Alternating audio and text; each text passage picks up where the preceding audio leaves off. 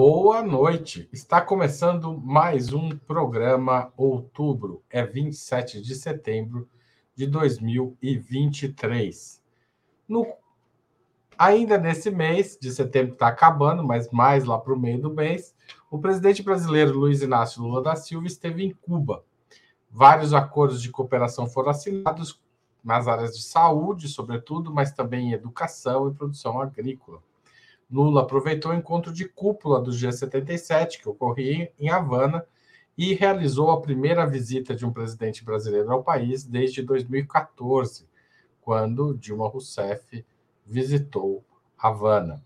Em seu discurso no G77, Lula criticou o embargo econômico promovido pelos Estados Unidos e afirmou que Cuba tem sido, uma defen defen tem sido defensora de uma governança global mais justa e até hoje é vítima de um embargo econômico ilegal. O Brasil é contra qualquer medida coercitiva de caráter unilateral. Rechaçamos a inclusão de Cuba na lista de estados patrocinadores do terrorismo, declarou o presidente brasileiro. Ao mencionar o bloqueio, Lula jogou luz sobre uma das causas das dificuldades econômicas de Cuba, que tem uma economia hoje entre 7, aproximadamente 7% menor do que em 2019. Ou seja, a Covid produziu efeitos que até agora não foram revertidos. Ele é, assim, um dos países com mais dificuldades para se recuperar da, da, da crise causada pela pandemia na América Latina. O programa de hoje vai discutir o presente e o futuro da economia cubana. Não percam, porque hoje nós contamos com a participação de Juliane Furno, graduada em Ciências Sociais pela Universidade Federal do Rio Grande do Sul, doutora em Economia pela Universidade de Campinas e professora da Universidade Estadual do Rio de Janeiro. Joana Salem Vasconcelos, historiadora formada pela USP, doutora em História Econômica pela Universidade e professora visitante da Universidade Federal do ABC Paulista e Igor Felipe, jornalista integrante do Conselho Editorial do Jornal Brasil de Fato, da TV dos Trabalhadores e da Rede Brasil Atual. Em nome de Opera Mundi, eu cumprimento os nossos convidados. E passo à primeira pergunta. O bloqueio econômico promovido pelos Estados Unidos é explicação suficiente para a longa crise econômica cubana? Como vocês avaliam a economia do país hoje? Juliane Furno começa. É, bom, boa noite, Haroldo, boa noite, Joana, boa noite, Igor e todos que nos acompanham. É, queria de antemão já dizer que nós temos aqui uma grande especialista em economia cubana, que é a Joana, então é, imagino aqui que ela vai poder responder com muito mais qualidade é, as questões relacionadas né, à ilha e os seus desafios. Mas eu acho é, que, embora o embargo, né, o bloqueio, ele seja um dos elementos fundamentais para a dinâmica econômica é, da economia cubana ou para explicar sua crise, ele não é o único. É, tem elementos de ordem mais estrutural que concorrem para explicar é, porque a economia cubana é, não consegue né, ter um, um um elevado desenvolvimento né, das suas forças produtivas, ou mesmo a internalização de setores econômicos importantes, né, de bens de consumo, de bens de capital.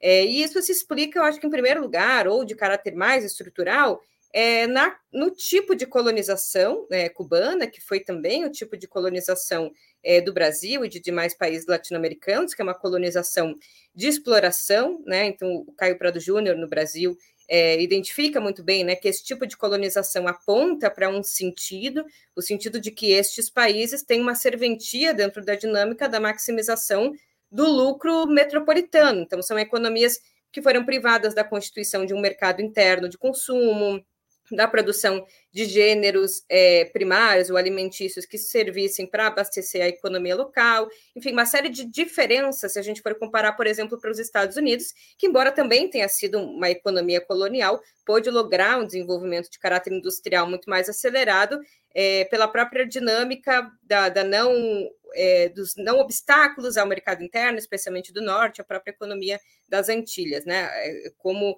a, inclusive, os gêneros primários exportadores se se relacionavam com um tipo de cultura que não precisava ser cultivada em latifúndios.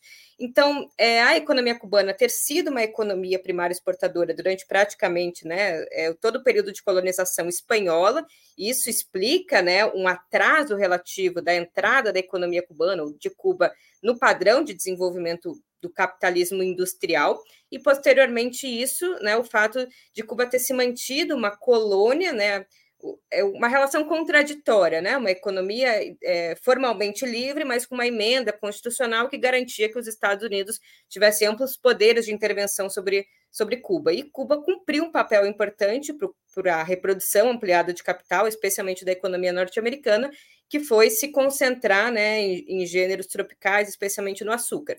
Posteriormente a isso, dá para dizer também, para finalizar, que a própria relação contraditória com a União Soviética por um lado, muito importante, é, porque garantia a compra dos produtos, é, especialmente o açúcar, inclusive com preços maiores do que o preço de mercado, por outro lado, contribuiu para a manutenção de uma especialização é, regressiva, né, numa pauta de exportação de produtos primários.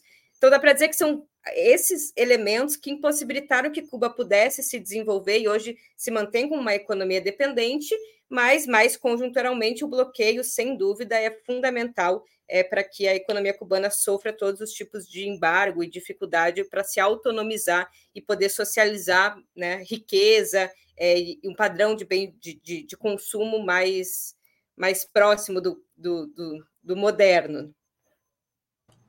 Obrigado, Juliane. Eu passo a palavra para a Joana, especialista, como a Juliane Furno diz, na história da economia cubana. Então, como você vê a situação atual de Cuba, Joana?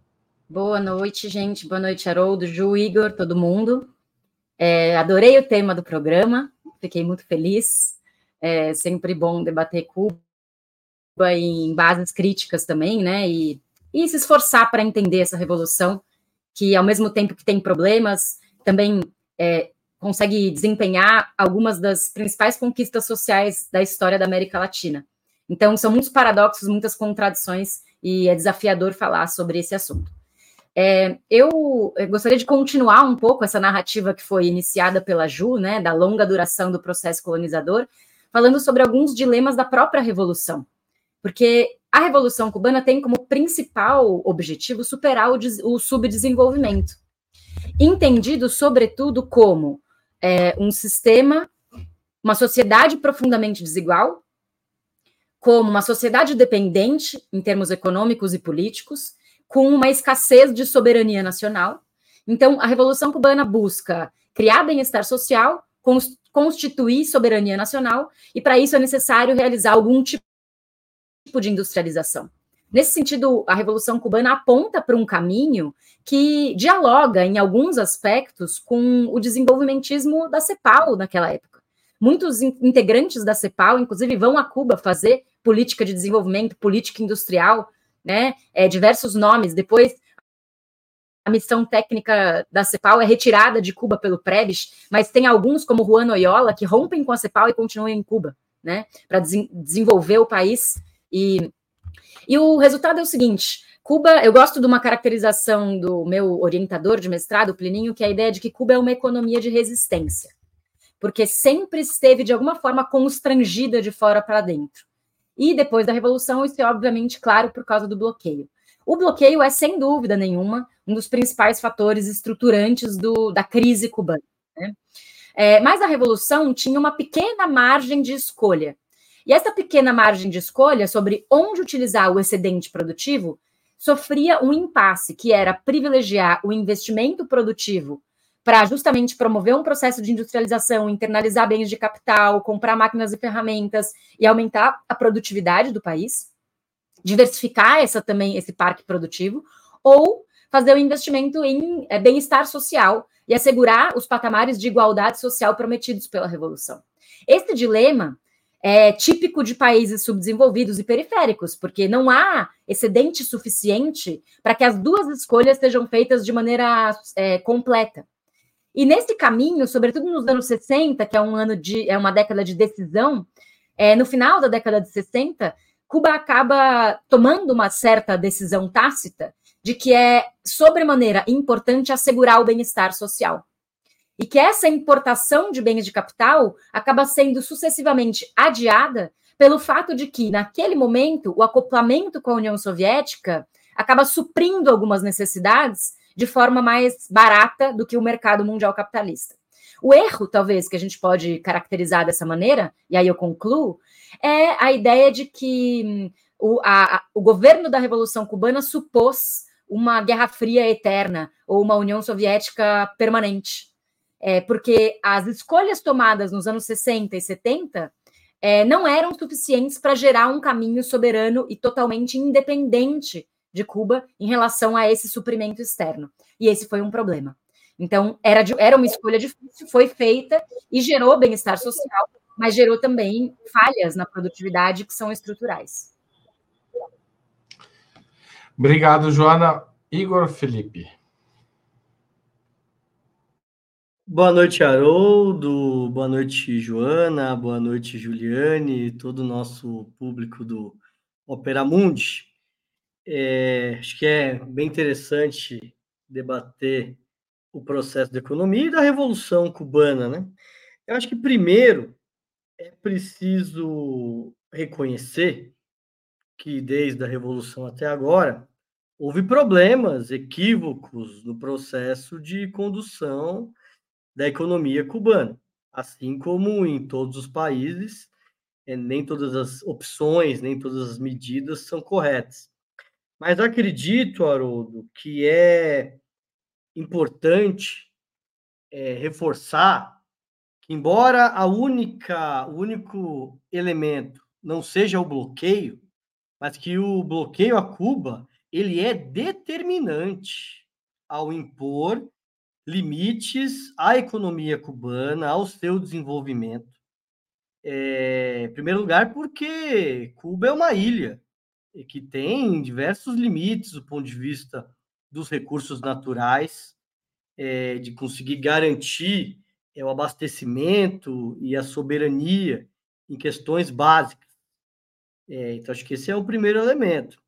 Segundo, que Cuba é um país das Américas, ao lado dos Estados Unidos, que é marcado pelo imperialismo, é, tanto histórico como também, é, vamos dizer, do último período, pela opressão imposta pelos Estados Unidos.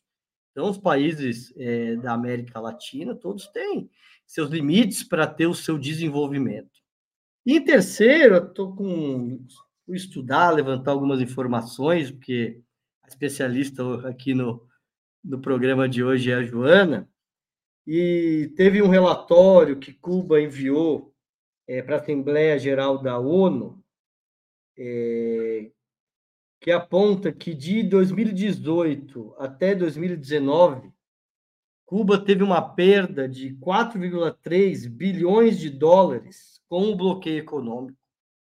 É, se você pegar durante as seis décadas de aplicação do bloqueio, em valores absolutos, Cuba perdeu em torno de 138,8 bilhões de dólares impostos pelo bloqueio. E se você fizer a correção, especialmente dos danos, especialmente é, corrigindo pelo câmbio, dá quase um trilhão de dólares de perdas à economia cubana. Então, Cuba vive numa situação que é uma, um país que está sob uma guerra, está sob um forte ataque do imperialismo. Isso não explica todos os problemas da economia cubana, mas esse fator é decisivo para compreender os limites e problemas que a Revolução de Cuba vive atualmente. Obrigado, Igor. O Bruno Mariano fez uma pergunta. O embargo econômico a Cuba é um atestado de parcialidade do descrédito da ONU.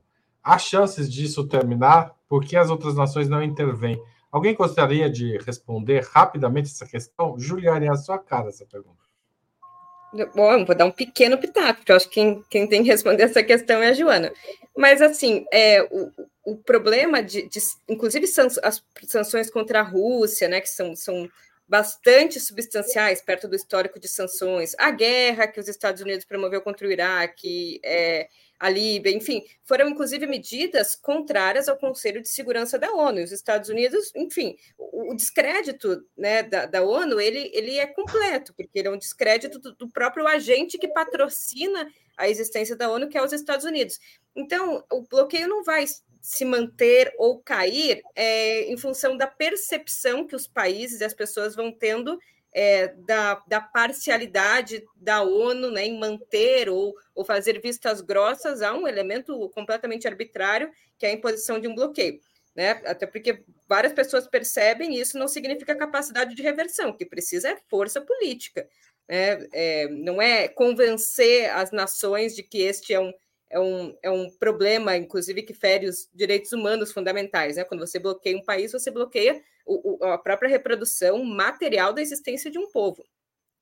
Mas por que, que as outras nações não intervêm? Bom, nós estamos falando de um bloqueio operado pela nação que hoje vocaliza, né, de, de forma inconteste, o, o imperialismo na sua fase maturada, o imperialismo na sua fase de mercado. Então, não é nem só uma opção a intervenção, quanto é também é, as dificuldades né, perpetradas por qualquer iniciativa que seja contrária aos Estados Unidos e, a, e as suas várias formas de manutenção hegemônica, né? seja pela moeda, como a gente está vendo, e vários outros elementos. Obviamente, a não existência de uma retaguarda, como era a União Soviética, né? a existência de um país que, né, embora né, socialista, ou ainda que socialista, também estava empenhado num projeto de exportação de revoluções, ainda que pelo patrocínio de armas, patrocínio econômico, mesmo patrocínio ideológico, isso dificulta é, ainda mais né, a não existência de um país que cumpre essa tarefa que a União Soviética cumpria em termos ideológicos. Alguém gostaria de complementar, Joana, Igor? É, sim, eu gostaria de complementar, é, lembrando o seguinte, que todo ano acontece na Assembleia Geral da ONU uma votação a respeito do bloqueio de Cuba, que é inclusive uma votação proposta pelo país. Todo ano, Cuba apresenta um relatório a respeito das perdas econômicas geradas pelo bloqueio, que é apreciado pelo plenário. E todo ano existem pelo menos dois países apenas que votam favoráveis ao bloqueio, que é Estados Unidos e Israel. E, é, desafortunadamente, o Brasil votou favorável ao bloqueio contra Cuba durante o governo Bolsonaro pela primeira vez na sua história.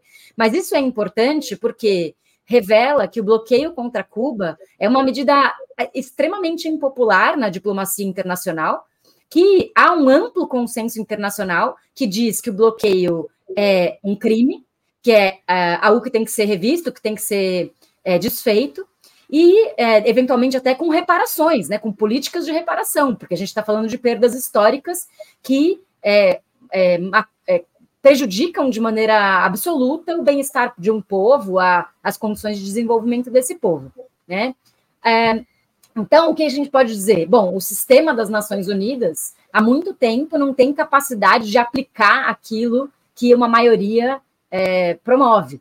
Né? Então, é, em primeiro lugar, há um consenso contra o bloqueio, com exceção dos países que são a ponta de lança do imperialismo, os Estados Unidos e Israel, no entanto, esse consenso não serve de nada, porque o mundo está governado, na realidade, pelo poder de fogo de um país que tem, na verdade, uma relação extremamente ressentida com Cuba, é porque Cuba expropriou propriedades estadunidenses sem indenização, na maior parte das vezes, é, e isso.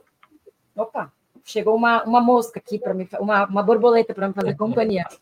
É, e isso, não sei se é sorte ou azar, gente, mas está chovendo. É sorte, borboleta é sorte. Eu acho que estão te espionando e aí mandaram um. É um drone. Recado. Já deu, já deu. É, enfim, é, o que mostra como os Estados Unidos têm uma. Na realidade, o que eu me pergunto sempre é: a esta altura do campeonato, em que esse bloqueio gera ganhos para os Estados Unidos? Eu tenho a impressão que a política do Obama de flexibilização do bloqueio tinha a ver com o imperialismo pragmático, né? não tinha a ver com uma distensão no sentido dos direitos da soberania cubana.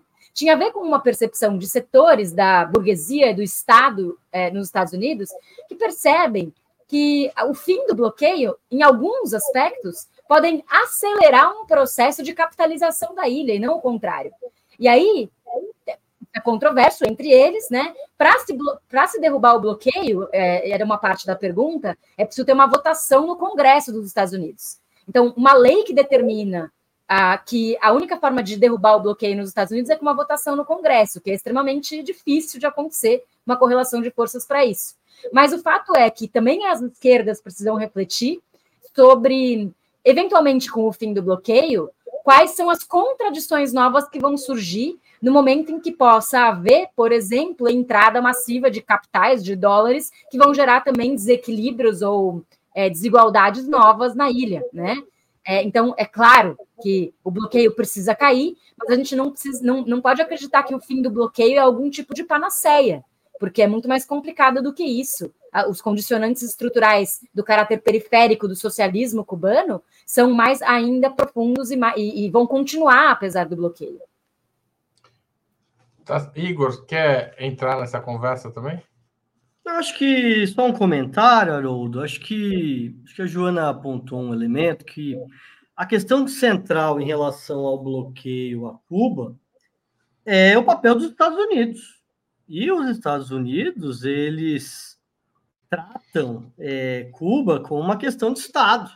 Então, mesmo a política do Obama sendo diferente, de fato foi, teve um processo de aproximação, mas Cuba é símbolo da resistência aos Estados Unidos, é símbolo de um outro projeto de sociedade, é uma ilha que fez uma revolução, que enfrentou os Estados Unidos, e eles não admitem, eu acho que ainda mais no momento da geopolítica internacional, na qual os Estados Unidos têm vivido maiores contradições, inclusive um processo de crise do imperialismo dos Estados Unidos.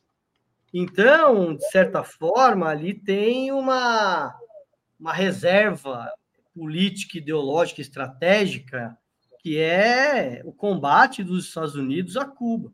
E acredito também que a política dos Estados Unidos é, interna tem vivido muitas contradições, que eu acho que marca especialmente pelo governo do Trump.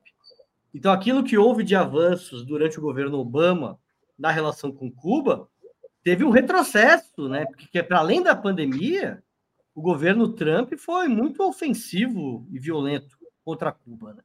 Então, acredito que para derrubar é, o bloqueio a Cuba, tem que ter uma mudança na correlação de forças internacional, no sentido de isolar os Estados Unidos, e isso passa também até pela revisão dos próprios órgãos internacionais, né? É, que eu acho que o Lula ele tem buscado operar muito nesse sentido ao ele colocar essa questão, que inclusive o próprio Biden é, chancelou e reafirmou, se não houver uma mudanças no, na geopolítica internacional, nos seus órgãos, é muito difícil que os Estados Unidos admitam é, o fim do embargo a Cuba. Obrigado, Igor. Eu vou aproveitar a pergunta do José Masson, que ele pergunta se os BRICS terão poder para furar o bloqueio imposto a Cuba e perguntar por que, por que vocês acham que a China, até o presente momento, pelo menos, não assumiu um amplo um programa de recuperação e financiamento da economia cubana, como a União Soviética fez em 1962. O que impede a China, e agora ampliando para a questão para os BRICS, de entrar nessa parada e romper, de fato, o bloqueio imposto pelos Estados Unidos por outras vias. Vou começar pela Joana. É, bom, primeiro dizer que é, a, existe uma composição do parque produtivo cubano que depende de peças de reposição, de ter, determinadas tecnologias que são compradas no mundo capitalista, né? Isso impede, impediu ao longo da, da, das décadas pós-revolução é, que outros, que, que, o, que o próprio mundo socialista pudesse, com uma velocidade, por exemplo, nos anos 60, com uma velocidade suficiente, é, dar conta de, dos déficits de produtividade gerados pelo próprio bloqueio. Né? Então, quando você tem um parque produtivo estruturado num determinado tipo de tecnologia, transformar essa escolha tecnológica não é um processo rápido, é um processo lento. Então, durante muito tempo, em, em, alguns, em alguns setores até hoje, as tecnologias das quais se depende de peça de reposição ainda eram pertencentes ao mundo capitalista. Isso foi sendo deslocado para a União Soviética, mas a União Soviética foi perdendo a revolução industrial, né? É, por que China, a China hoje não ajuda Cuba de uma maneira mais expressiva e, e, e forte, né? Bom, acho que a gente precisava perguntar isso para os chineses. É, eu também não sei responder essa pergunta. O que eu acho que, bom, houve uma, uma visita recente, né, do governo chinês a Cuba alguns meses atrás, é, que eu não sei até se na, na ocasião do, da reunião do G77 também não houve conversas bilaterais nesse sentido, né? É, mas Cuba vai passar, de alguma forma, compor a nova rota da seda. Existem investimentos de infraestrutura com capital chinês ocorrendo na ilha, né? É, tanto no Porto de Mariel como em outros setores. Existem, por exemplo, obras de infraestrutura urbana hoje em dia em Cuba que são feitas com empresas chinesas. Então, existe investimento do capital chinês na ilha. A China atualmente corresponde a cerca de 15% das trocas internacionais cubanas e fica é, em segundo lugar em relação à Venezuela. Né? A Venezuela é o país ainda com quem Cuba mais realiza trocas, a China é o segundo lugar. Então, existe de fato uma alavancagem chinesa, de certa forma, na economia cubana, né? É, porém, isso não se reverte na, na, na resolução de problemas simples como desabastecimento de alimentos, de desabastecimento de combustíveis e de bens de capital. Atualmente, a pauta de importações cubana, dois terços das importações cubanas são formadas por esses três itens: alimentos, combustíveis e bens de capital. Né, que são itens absolutamente fundamentais e imprescindíveis para o funcionamento básico da economia. Alimentos já se sabe há muito tempo que há um problema na agricultura cubana que está relacionada com uma dificuldade de colocar para produzir um, uma agricultura em pequenas propriedades e colocar o modelo cooperativo em funcionamento depois da desestruturação da agricultura estatal nos anos 90. Né? Combustíveis é a crise clássica dos combustíveis que existe em Cuba desde o início. Cuba prospectou petróleo de tudo quanto é maneira e não encontra o suficiente. Né? E bens de capital é justamente o problema.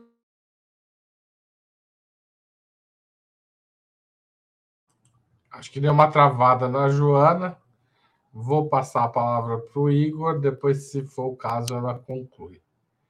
Igor. Haroldo, acho que, acho que tem dois elementos é, que criam, que vamos dizer, justificam, explicam que a China não. De toda forma. Eita. Haroldo, acho que tem dois elementos que justificam, explicam por que a China não faz uma parceria estratégica com Cuba. Acho que a primeira delas é o bloqueio. Acho que o bloqueio a Cuba cria uma situação no, na geopolítica internacional de que para Cuba é, receber esse apoio é, da China, isso criaria um constrangimento para os Estados Unidos. E a China já tem comprado alguns conflitos com os Estados Unidos, mas tem, inclusive, tentado isolar problemas relacionados a Hong Kong. Então, acredito que o bloqueio ele cria problemas é, para ampliação e para, vamos dizer, construir essa parceria estratégica. O segundo, me parece, que é a própria estratégia dos chineses. Acho que a China tem, no último período, tido uma participação maior na geopolítica internacional, tem exercido um, um protagonismo maior. Acho que o principal deles é a própria construção dos BRICS, do Banco dos BRICS, mas a China ela sempre teve, até o último período, teve uma, um processo de acúmulo de forças e desenvolvimento que era muito voltado para dentro e muito pragmática nas parcerias é, econômicas que pudessem, de fato, é, fortalecer o desenvolvimento chinês. Então, é, me parece, Haroldo, que tem essas duas perspectivas. Eu acredito que com é, a ampliação dos BRICS, eu acho que com o recrudescimento é, da, dos conflitos entre os Estados Unidos e a China. É, ainda acho que tem o elemento da própria guerra da Ucrânia. É, eu acho que isso coloca, de certa forma, as limites e questões para os BRICS, vamos dizer, fazer essa parceria estratégica com Cuba.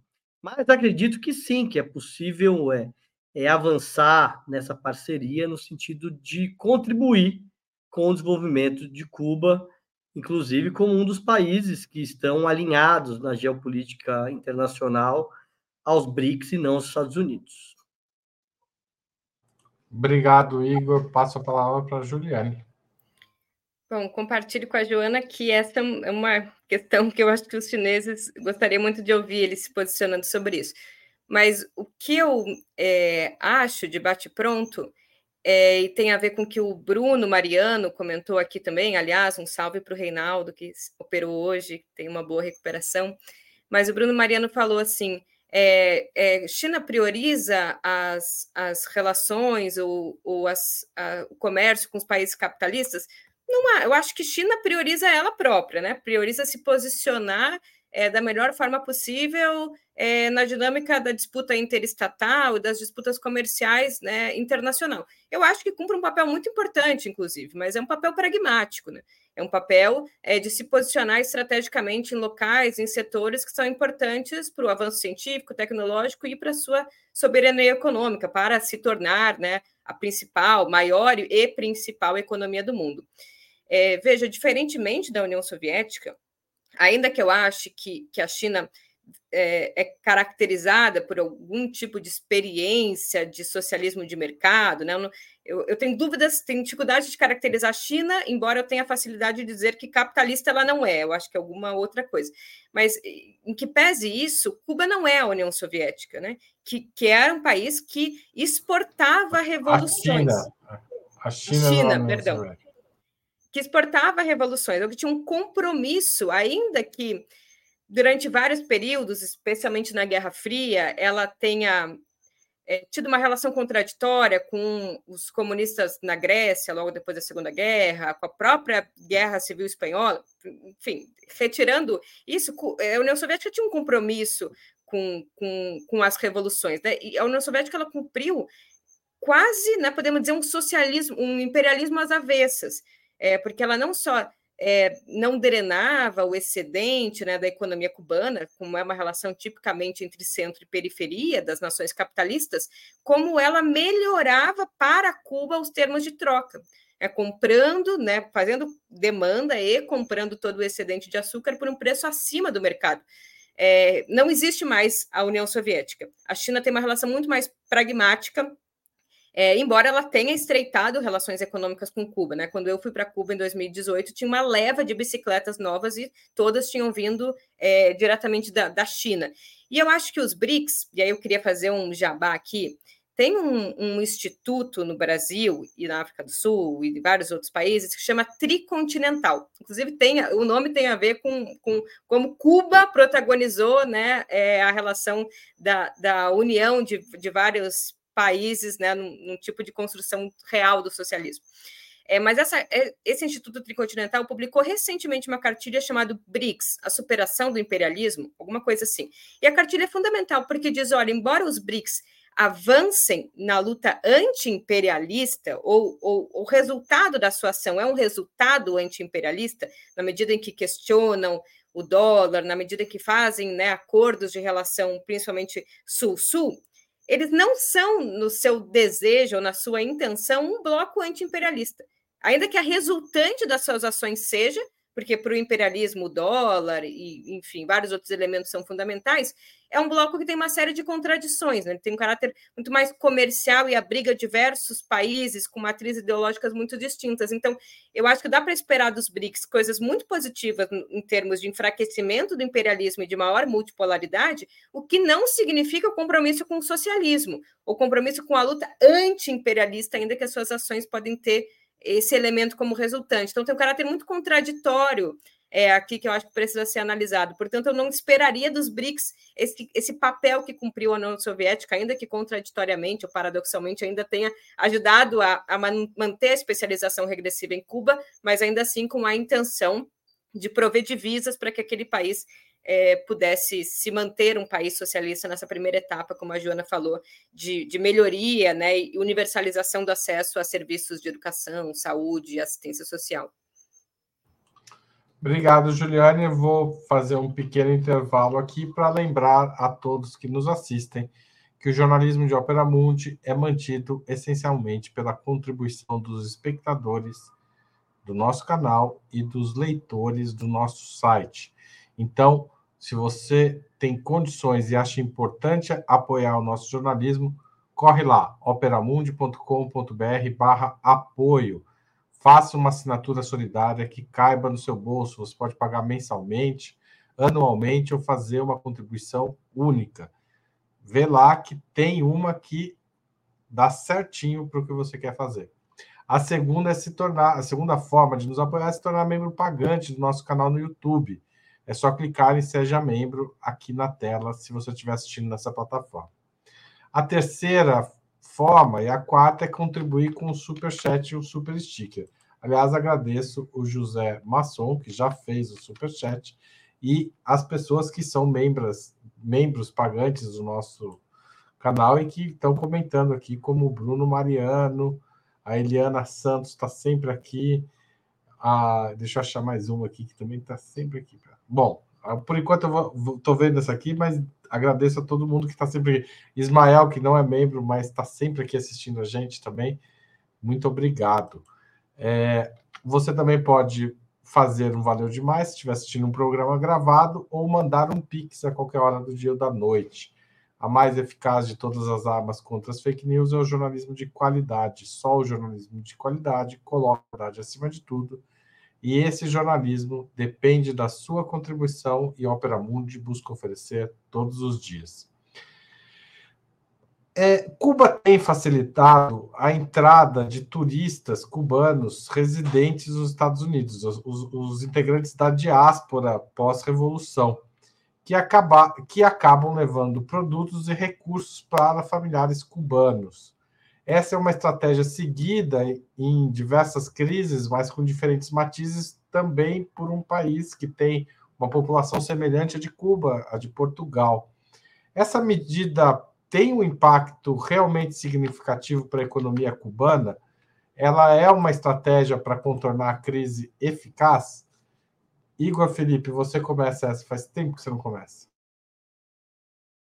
Haroldo, é, o turismo sempre foi uma das áreas mais importantes da economia cubana. Então, acredito que qualquer medida nesse sentido, acho que fortaleça. Mas também não me parece, Haroldo, que uma medida isolada vai resolver os problemas da economia cubana.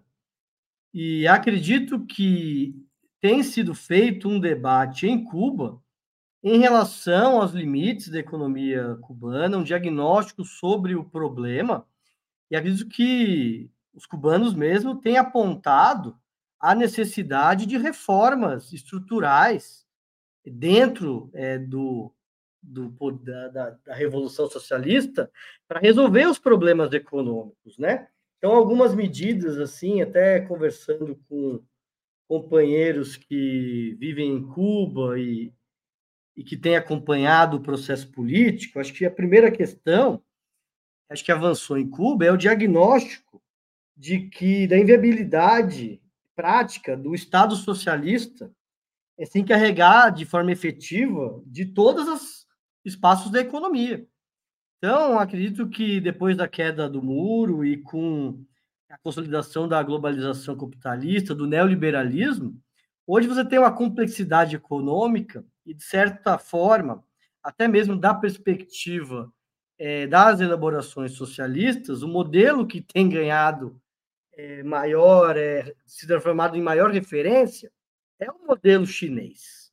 Então, isso implica uma série de mudanças e reformas, claro que sempre é, garantindo que o gestor seja o projeto socialista da revolução.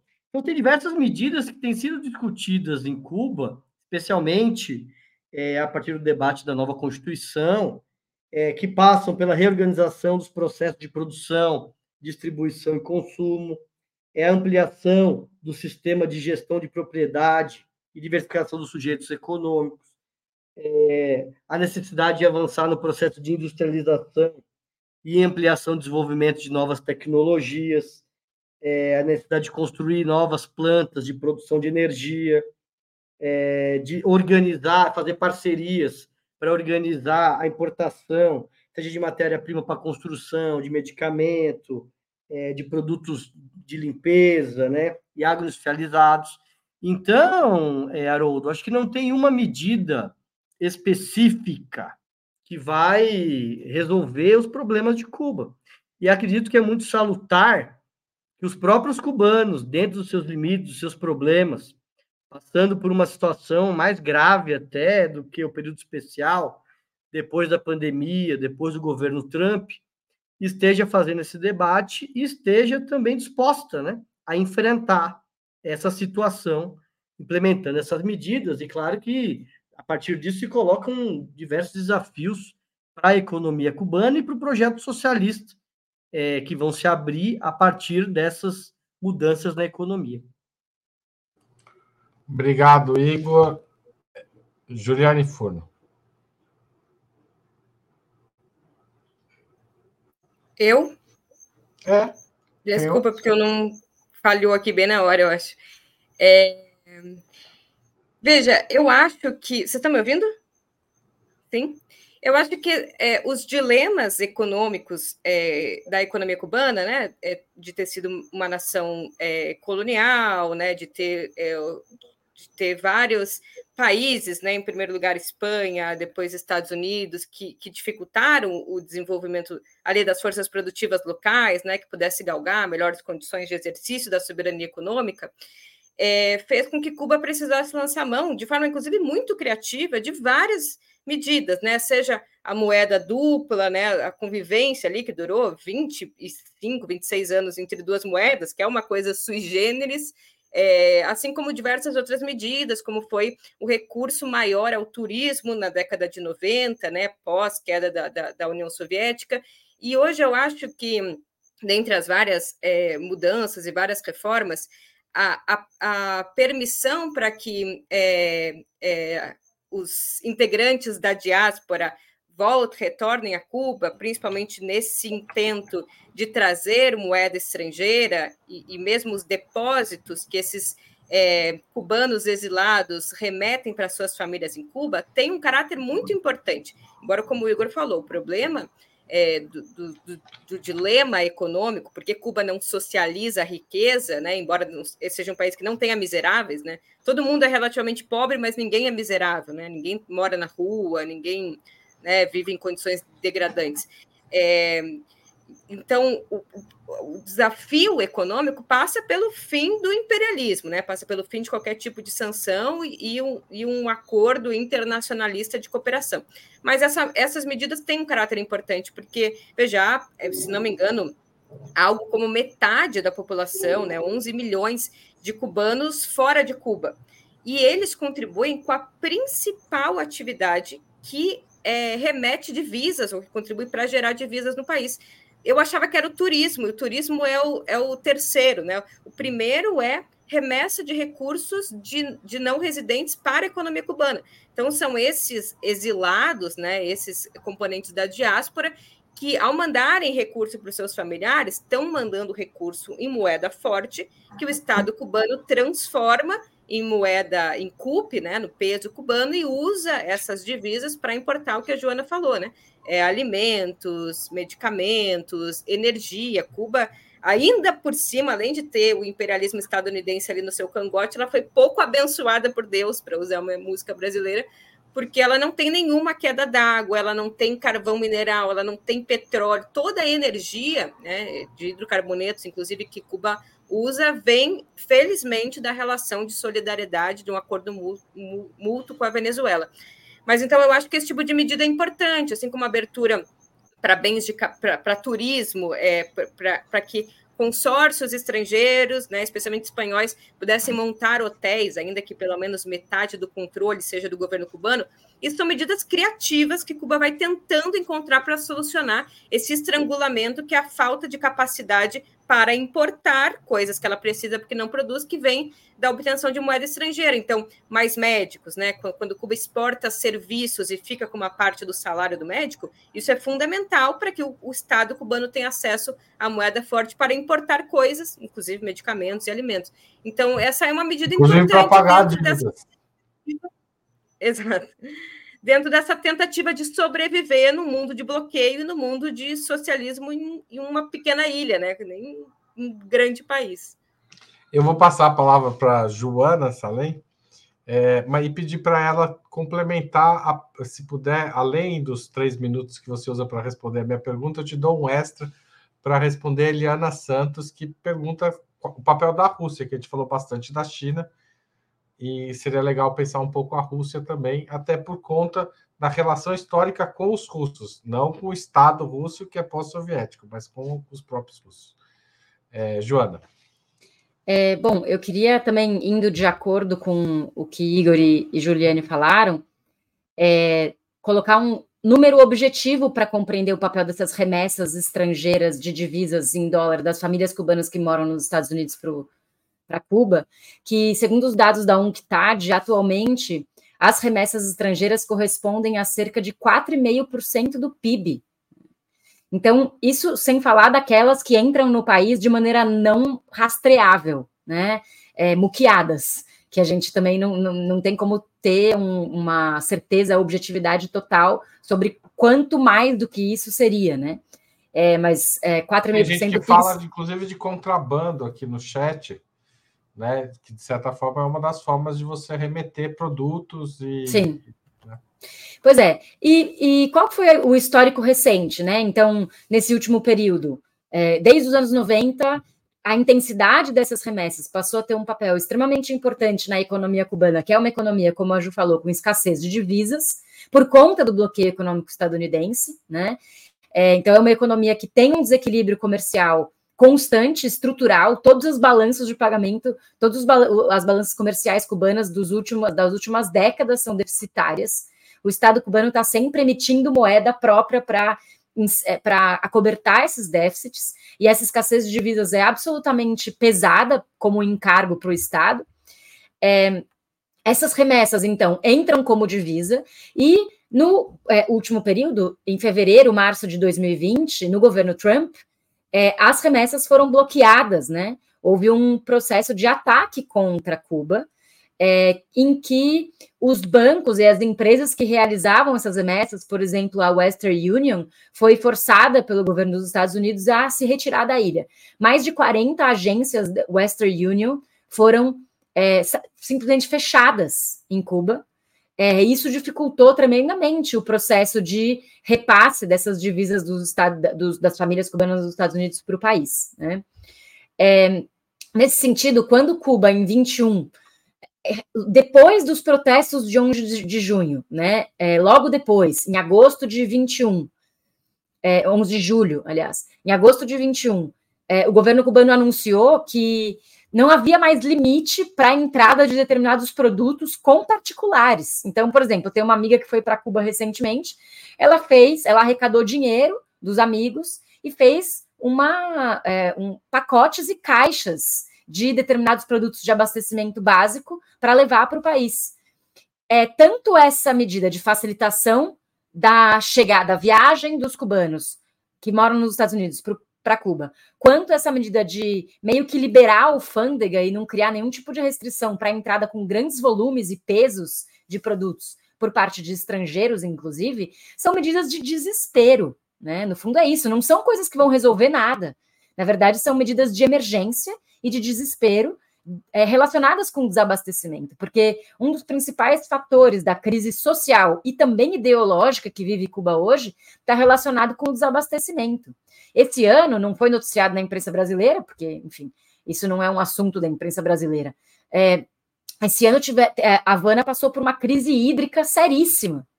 É, então, houve desabastecimento de água na, em partes importantes da, de, de, algumas cidades cubanas, desabastecimento de água que durou alguns meses. E esse desabastecimento não estava relacionado com falta de fontes de água, mas sim com problemas de infraestrutura das bombas de abastecimento de água, bens de capital. Né? Então, essas divisas são absolutamente fundamentais. Porém, elas geram desigualdade social. Então, todas as medidas que Cuba tem feito nos últimos 30 anos para tentar dirimir a crise também são medidas contraditórias, porque tocam em aspectos da economia capitalista ou inserem dinâmicas capitalistas controladas por um Estado socialista, que também tem como efeito colateral o aumento das desigualdades. Né? Agora, sobre a pergunta da, da Rússia, né, muito brevemente, que vocês tinham indicado, é, a Rússia foi um país é, draconiano. Quando cai a União Soviética, a Rússia é draconiana contra Cuba, porque a União Soviética fazia uma rolagem amigável da dívida cubana. Cuba tinha e tem uma dívida, né? Adquiriu uma dívida com a União Soviética que nunca foi paga. Então, é, quando, a União, quando a União Soviética colapsa e a Rússia se instala, é draconiana contra Cuba, começa a fazer uma cobrança mais incisiva em relação a essa dívida, porém Cuba não paga simplesmente, né? É, e isso é uma coisa, uma, uma pendência, digamos assim, né? Um, é um, um excedente que se deslocou é, pra, da União Soviética para Cuba e que foi apropriado pelos cubanos no, na construção daquilo que se conseguiu de bem-estar social e, e até de transferência tecnológica em alguns casos, né? Então, a Rússia não é um país, eu acho que tem uma, uma visão um pouco idealista da Rússia na esquerda brasileira, né? É, a Rússia não é um país de esquerda. A Rússia é uma ditadura de direita. Desculpa ofender aqueles que discordam disso, mas na minha concepção, a Rússia é uma ditadura de direita. E é, isso não torna em nada a Ucrânia melhor do que isso, né? Para entrar nesse debate. É, mas o fato é que a Rússia não tem ideologicamente afinidade com Cuba ou qualquer coisa do tipo, né? Atualmente, para fechar a resposta, é, a Rússia estabelece trocas com Cuba que são equivalentes a 4%, mais ou menos, né? Então, as trocas internacionais cubanas são 4% feitas com a Rússia, o que é um número mais ou menos parecido com o que Cuba troca com o México, né? É claro que isso é uma remanescência da época da União Soviética, mas é, não há uma relação especial entre Rússia e Cuba, ao contrário, recentemente foi reportada uma coisa absurda, que era de uma um canal de recrutamento forçado de cubanos para lutar do lado russo na guerra da Ucrânia. Não sei se vocês viram isso e o governo cubano mesmo fez um alerta em relação a isso, enfim. Então, é, infelizmente, acho que é da, até dá para esperar mais ajuda e solidariedade da China atualmente do que, do que da Rússia. Obrigado, Joana. Eu vou tocar numa questão que passou várias vezes aqui nas falas, mas eu queria fazer uma pergunta específica para a gente encerrar a conversa de hoje. Nos últimos 15 anos, de forma ainda mais acelerada que nos anos 90, o governo cubano abriu a economia para a participação do capital privado, incluindo o capital privado internacional. Por que, que não ocorreram efeitos positivos até agora, como os que beneficiaram é, tremendamente a economia vietnamita? Onde que ah, o que funcionou no Vietnã não funcionou para Cuba? Começo pela Juliane. Bom, eu teria que ter mais propriedade sobre o que aconteceu no Vietnã para poder comparar, assim, mas diria de, de orelhada que é o grau de controle dessa abertura para o capital internacional e principalmente né, a, a, preocupação no que a Joana falou, é, por um lado, né, equalizar o, o crescimento econômico, né, a, a, possibilidade de internalização e generalização, universalização do acesso a mais bens de consumo, é, mas, por outro lado, garantir princípios importantes, né, que são norteadores do processo revolucionário cubano, que é principalmente a, a igualdade, né, ou, ou uma dirimida desigualdade de, de, de renda de riqueza, o que faz com que esses elementos precisem ser calibrados. Né? A Joana falou muito bem, é, China e Cuba têm experiências de, de etapas, não no sentido etapista, né, mas de, de de processos de construção muito distintos. Né? China é, compreendeu que primeiro era, era é, importante, necessário elevar o, o nível é, de renda local, é, acelerar a industrialização, e num segundo momento, mais ou menos o que a gente está vendo agora, tentar ir reduzindo é, os níveis de pobreza, desigualdades regionais e sociais. Cuba é, um caminho distinto, né? O primeiro, inclusive, muito eivada de elementos vindos do, do Che e, e, e da, da, emulação do trabalho, né? Do homem novo, da mulher nova, do socialismo. Primeiro é universalizar um padrão de bem-estar, reduzir desigualdades, né? Criar, inclusive, uma cultura do que é vivenciar né, o socialismo cubano e combater os seus algozes e, e, isso ainda tenta ser calibrado. Então, eu acho que foram importantes e necessárias, né, como a Joana falou, como medidas de desespero, principalmente pós é, fim da União Soviética e ali a vivência do período especial, a abertura da possibilidade de capital privado, especialmente no setor do turismo, e em que pese, como eu falei, o governo cubano tem sempre 50% mais um, ou seja, o controle é, desses empreendimentos ainda é um controle controlado pelo, pelo Partido Comunista, né, pelo governo. É, e atualmente eu acho que tem outras medidas, né? A possibilidade de mais empregos por conta própria, trabalho por conta própria, outros setores né, econômicos que podem ser feitos de forma privada, né? Pequenas propriedades privadas, nem tudo é estatal, né? Eu acho que também são importantes, na medida em que o que é fundamental é que o Estado controle aqueles setores fundamentais, controle a saúde, a educação, é, tem um plano para internalizar é, é, a indústria, consiga pensar e planejar o acesso a divisas e o seu uso, né, o que, que é prioridade. O Estado socialista ele tem meio essa função. Agora, o que é residual, por exemplo, o Estado não precisa, é, eu acho, ter restaurantes públicos, né, ter, ter, ter o controle sobre restaurante, ter o controle sobre é, a pequena bodega, o mercadinho. Então, a abertura de, de, capital privado, propriedade privada, o uso de mão de obra privada nesses pequenos empreendimentos, eu acho que é mais uma vez uma, necessidade de um socialismo que sobrevive a duras penas contra né, um, um mundo todo é, se erigindo contra Cuba, e também a ideia de que tem prioridades né, é, e outros elementos que podem distensionar um pouco um certo controle mais de caráter generalizado eu acho que surte efeitos, né? O, o, efeito principal é Cuba existe, sobrevive em que pese as duras dificuldades geopolíticas. Então, não sei, é, provavelmente na, na, no, no Vietnã, o compromisso da manutenção do controle estatal e de equacionar a questão econômica com a questão social talvez não tenha se, sido tão intensificado quanto na experiência cubana. Eu diria isso, assim, pelo pouco que eu conheço. Tá certo. Joana Salem. Bom, Haroldo, tem uma coisa, uma parte da resposta que está ali na nossa primeira pergunta da noite, que é o Vietnã não sofre um bloqueio econômico dos Estados Unidos, né? E isso faz com que, é, como a gente já comentou, um dos fatores até que gera. o contrário, né, Joana? O Vietnã. Oi? Até o contrário, o Vietnã se tornou um parceiro comercial importante para os Estados Unidos na Ásia. Pois é, e isso tem a ver com a história de desafio que Cuba coloca contra os Estados Unidos na sua própria, no seu próprio quintal, né? Como se diz no jargão. Agora, o que é importante, eu acho, é que o Vietnã consegue realizar industrialização parcial de alguns dos setores, né? Então, o Vietnã é um país semi-industrializado, com alguns com produção de aço, é, com produção de calçados, é um país que produz é, muitos calçados e, e exporta setores, é, produtos manufaturados e tal.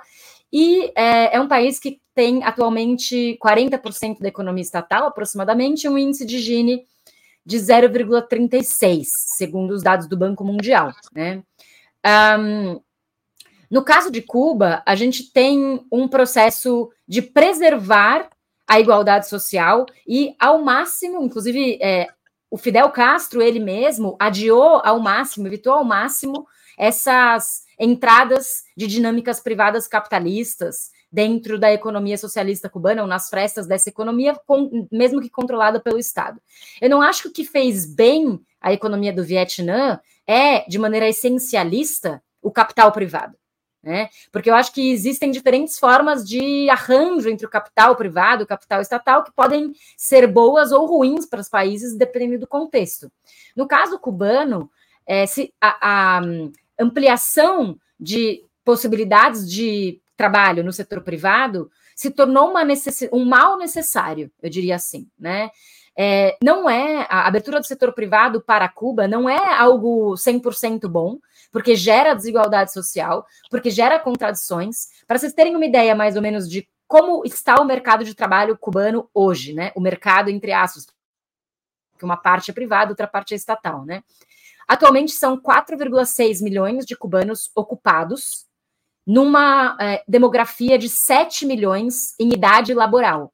Então ali tem um gap de 2,5 milhões, mais ou menos, de cubanos que estão em idade laboral, mas não estão ocupados. Desses, 67, vou fazer um arredondamento, vai, para ficar mais fácil. 70% dos trabalhadores ainda estão no setor estatal, segundo o anuário estatístico do governo, né? É 67%, vamos arredondar, arredondar para 70%. É 10% em cooperativas e cerca de 20%, 22% são é, trabalhadores no setor privado, propistas. Dos propistas, alguns são trabalhadores, outros são empresários. Então, em 2023, foi, em 2022 foi aberto a, a legislação que permitiu as PIMES, né, as pequenas e médias empresas privadas em Cuba. Atualmente, são quase 8 mil pequenas e médias empresas privadas, pequenos negócios que dão que estão oficializadas no país e que constituem essa espécie de pequena burguesia cubana. Qual que é o problema? É que a economia continua uma economia de baixos salários. É, no caso do setor privado, por mais que tenha regulamentação do trabalho, ainda tem jornadas extensas, porque muitos desses trabalhadores estão correndo atrás né, de conseguir ganhos ao máximo que for possível, e existe até uma é, voluntariedade desses trabalhadores para trabalhar em jornadas maiores, para poder conseguir é, alcançar o valor de, monetário para comprar produtos em divisa, né, em MLC, em moeda livremente convertível. É, e eu recentemente li matérias, e aí eu concluo, que nesse setor privado existem algumas denúncias sobre, por exemplo, anúncios de empregos muito controversos, como é, procuramos mulheres sem filhos. Né? Claro que são ilegais, né, esse tipo de comportamento. Tem uma legislação laboral repleta de direitos dos trabalhadores, só que o setor privado está burlando também essa legislação. Então, o setor privado não é sinônimo de deu certo, né? Acho que são muitos os fatores, e, de certa forma, é, o que Cuba está fazendo envolve aumentar a desigualdade social, tem efeitos colaterais, mas, por outro lado, foi uma necessidade identificada pelo governo para dinamizar a economia por dentro. Obrigado, Joana. Eu passo a palavra para o Igor. Igor, eu vou fazer um acréscimo, como todo mundo Vou pedir para você completar, vou te dar um minuto depois para falar o que o Brasil pode, além dessa pergunta que eu já fiz sobre essa comparação Cuba-Vietnã, para você complementar o que o Brasil pode fazer pela economia cubana no governo Lula. Depois, se a Joana e a Juliana quiserem complementar, eu dou um minuto para cada também, mas a gente está estourando o tempo, então vamos lá. Haroldo, acho que a Juliane e a Joana apresentaram alguns elementos, eu vou reforçar alguns. Acho que primeiro, eu, é, o bloqueio ele é uma espada no pescoço de Cuba. Então, todas as medidas no sentido de desenvolvimento, de ampliação do comércio, das relações, são condicionadas a um bloqueio criminoso que se arrasta há 60 anos.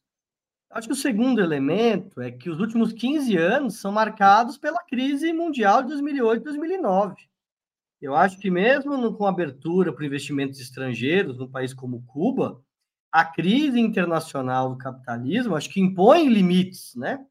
O terceiro elemento, que acho que é complementar, é que no último período a gente tem vivido a emergência dos países asiáticos, puxado pela China, mas também a Índia, e imagino isso também tenha tido impacto é, nas políticas do Vietnã. De certa forma, tem um xadrez é, na Ásia, na qual que os Estados Unidos vão querer ampliar suas relações com, a, com o Vietnã, no sentido de é, fazer frente nas suas relações com a China e com a Índia, né? Acho que um quarto elemento, que eu acho que é uma avaliação que os próprios cubanos têm, é que a abertura econômica em Cuba ela tem se dado de forma muito lenta. Por questões externas, né, como eu apresentei até agora, e por questões internas, né? Então ela tem de certa forma feito, sendo feita de forma muito cuidadosa é, e também em fases, né? Então acho que no último período acho que tem ampliado a consciência em Cuba, até pela necessidade, né? Porque Cuba é premida, sobretudo, pela necessidade de, de atender os interesses econômicos da sua população, né? E Cuba vive uma perseguição política no último período, né? Vocês vejam, é, durante o governo Trump, Cuba foi incluída é, na lista de países promotores do terrorismo. Então, até está sendo feita uma campanha a nível internacional, o próprio Lula se manifestou em relação a isso. Então, acho que é preciso matizar essa comparação feita em relação Cuba e o Vietnã. Acredito que o Brasil, com a vitória do Lula, acho que pode contribuir bastante. Acho que, primeiro, com um posicionamento político do Brasil. Então, acho que o Lula ter visitado Cuba e a sua manifestação de apoio é, na abertura da conferência da ONU, acho que isso é fundamental. Acho que o segundo é tentar parcerias que possam contribuir na dinamização econômica de Cuba, né? Acho que, por exemplo, é, Cuba tem é, tentado avançar na venda de serviços. Um deles é as parcerias na área médica. Então, um programa como Mais Médico, algo dessa natureza, que aproveite o conhecimento é, e, o, e todo o acúmulo que Cuba tem em algumas áreas que o Brasil não tem, e áreas que o Brasil acho que possa contribuir em relação a obras e parceria de tecnologia, acho que pode ser bastante promissor, no sentido do Brasil, sim, contribuir para o desenvolvimento de Cuba. Obrigado. A, a Joana quer complementar algo, Joana, sobre a questão do Brasil? Sim, eu acho que o Brasil poderia contribuir é, na, também na questão energética, né? Porque a questão energética é o grande gargalo cubano e o Brasil é um produtor de petróleo autossuficiente. Quer dizer, que tipo de acordos poderiam ser feitos entre a Petrobras e Cuba, de maneira que é, o Brasil pudesse oferecer petróleo é, a preços mais baixos para Cuba, em troca de alguma coisa que Cuba também pudesse oferecer, né? É para não ficar uma coisa unilateral, porque também é, Cuba é um país produtivo, tem a oferecer, né? Tem recursos, tem, por exemplo, uma produção de níquel importante.